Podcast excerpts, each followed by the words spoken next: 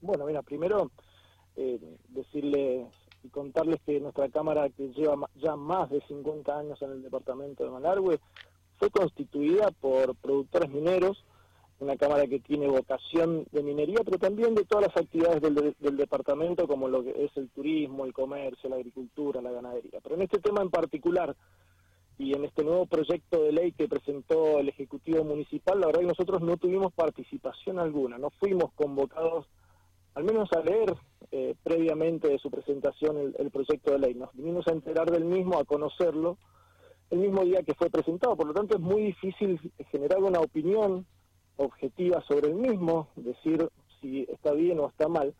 Este, seguramente el espíritu del proyecto es que se desarrolle aún más la minería en nuestro departamento. Pero bueno, las formas en las cuales fue llevado a cabo son las que comulgamos eh, en el día a día. ¿Y por qué decimos esto? Porque se habla de la licencia social, un factor tan importante. Bueno, nuestro departamento tiene la licencia social.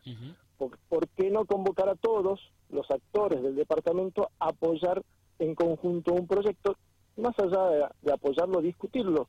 Porque son las fuerzas vivas las que generan que el desarrollo económico de un departamento, el desarrollo productivo se lleve a cabo y en eso nosotros podemos aportar eh, grandes ideas y también eh, la gran relación que tenemos entre las instituciones intermedias, como son la Cámara de Comercio de San Rafael y de Alvear, que para ellos también es un, tema un poco vidrioso, un tema difícil de tratar a veces con sus asociados, con la misma sociedad, porque tengamos en cuenta, hablamos de minería, y es un tema, como vos dijiste, a veces se transforma en un river boca, y a veces peor, porque a veces se, se transforma en una discusión desde el desconocimiento y no desde las grandes posibilidades que puede generar el desarrollo minero. Mira, eh, en Malargüe hay ya muchos proyectos mineros que se están encaminando, como lo es Potasio Río Colorado, que está retomando nuevamente el desarrollo y, y avisorando las oportunidades de inversión. Pero hay otros proyectos importantes. También tenemos que hablar de ello. También tenemos que hablar de lo que podemos hacer dentro de la 7722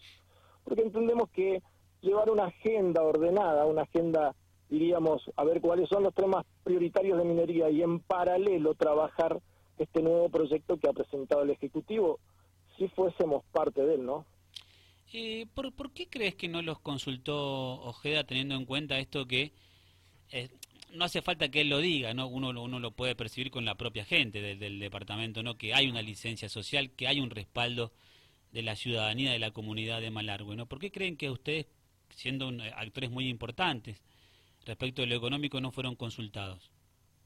La verdad que no, no te podría dar una respuesta certera. A veces este, quizás la política eh, encierra su, su trabajo solamente en la política y desde nuestro punto de vista eh, eh, lo mejor es convocar, lo mejor es unir, no sectorizar los temas y podés a veces sectorizar algunos temas, pero no en minería. Mira, hagamos memoria al 2019 lo que pasó, se presentó una nueva ley donde se derogaba la 7722, una muy buena ley, y a la semana esa ley fue derogada y volvimos a tener la 7722. ¿Qué es lo que entendimos que la estrategia, la falta de conocimiento de la nueva ley, la falta de hablar entre los diferentes actores hizo que esa ley fracasara.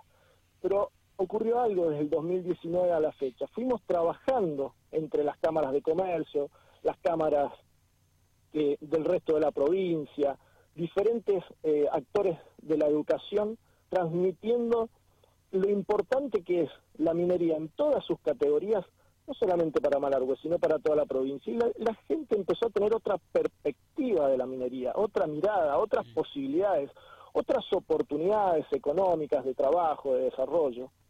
Y hoy, hace unos días, se presenta una ley de la misma manera que en el 2019, de manera oculta, sin conocer la misma, eh, entre eh, un matrimonio que conformado por el intendente y la legisladora.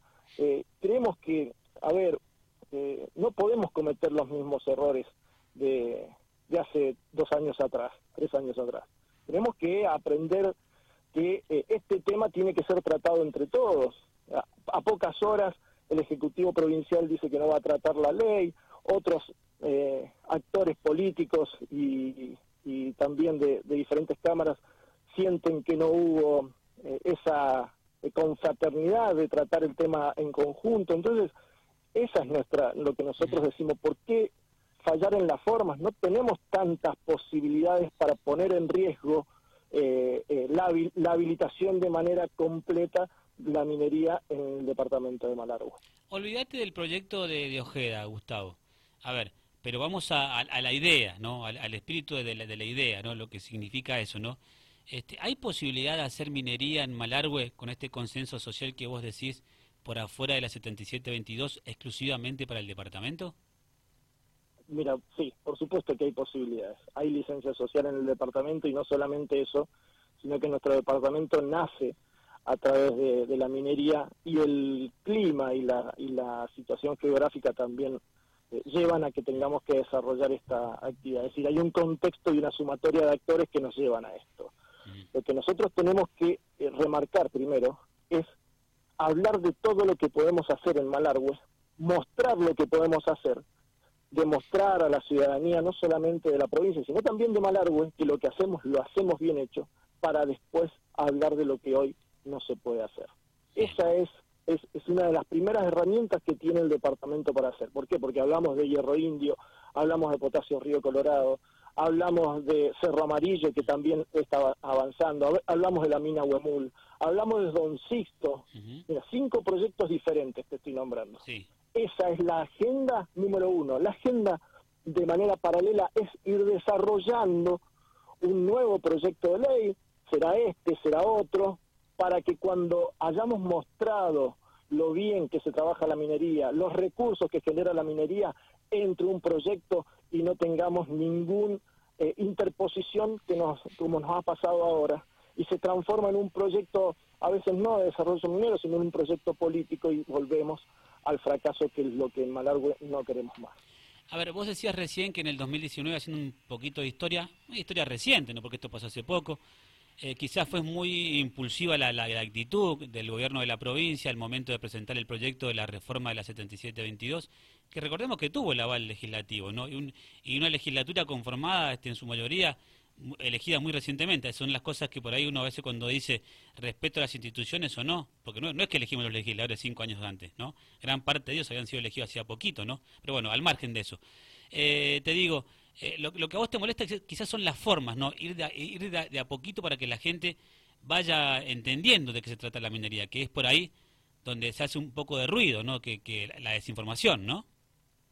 Exactamente, creemos que la forma es la primero la forma es entre todos vamos a Malargüe, sentémonos todas las, las entidades, todos los actores, todos los representantes de la sociedad, hablemos de minería y salgamos juntos a transformar el departamento y a decirles al resto de la provincia, somos mineros y queremos hacer minería en Malargüe. Ese es el primer objetivo. Segundo objetivo, tenemos con qué hacer hoy minería. Vamos y peleemos en la provincia, en la nación, en donde sea, para que podamos avanzar con los proyectos que hoy, dentro de la 77-22, se pueden llevar a cabo. Entonces, hay un gran contexto favorable para Malargüe.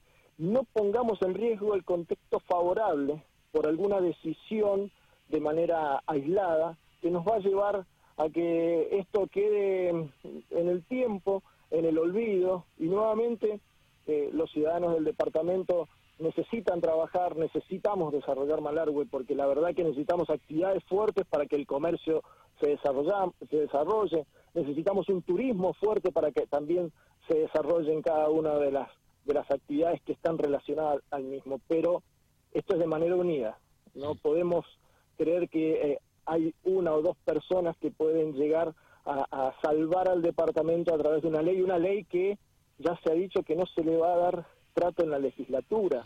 Entonces, una vez más activamos el tema de la minería, ponemos un contexto social un poco efervescente, los, los que apoyan contra los que no apoyan, y esto, ¿sabes qué pasa también? Genera duda a, a los inversores. Acá estamos hablando de inversiones millonarias para realmente desarrollar la minería metalífera, que es la que está buscando Malargüe por lo tanto, por lo tanto, eh, tenemos que ser cautos en las medidas que tomamos.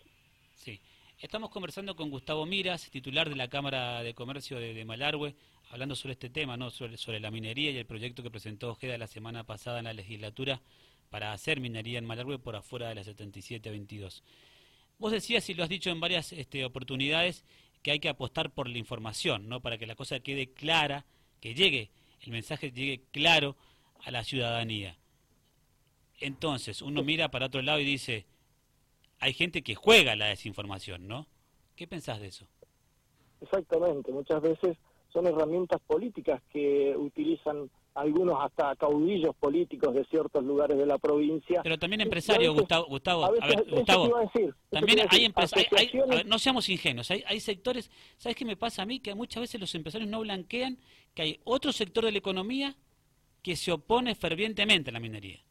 Cuando se dé ese debate, cuando se dé ese debate entre empresarios, creo que me parece que va a cambiar un poquito la cosa. Y vos sabes de qué hablo. Eso, eso te iba a decir, sí, sí, es muy claro, hay empresarios relacionados a la vitivinicultura que se oponen totalmente a la minería. Mm. Bueno, en esto también hay que ser claros y transparentes. Muchas veces nos quedamos con la culpa hacia una sola parte y hay otro contexto, como vos decís, que es el sector privado, el sector empresarial, donde hace un gran lobby en muchos lugares, este, donde eh, imponen su presencia mm. en, en, desmero de esta gran actividad que, que es la minería. Mira, eh, hay dos factores, vuelvo a repetir. Uno es dialogar, educar y transmitir los beneficios y las posibilidades que genera la minería. Digamos, quien quisiera desarrollar minería metalífera en el departamento de Malargüe, donde también queremos desarrollar el turismo, donde también queremos desarrollar la agricultura, la ganadería, y si no, también por qué no empezamos a mirar lo que sucede en otros lugares. En, en Chile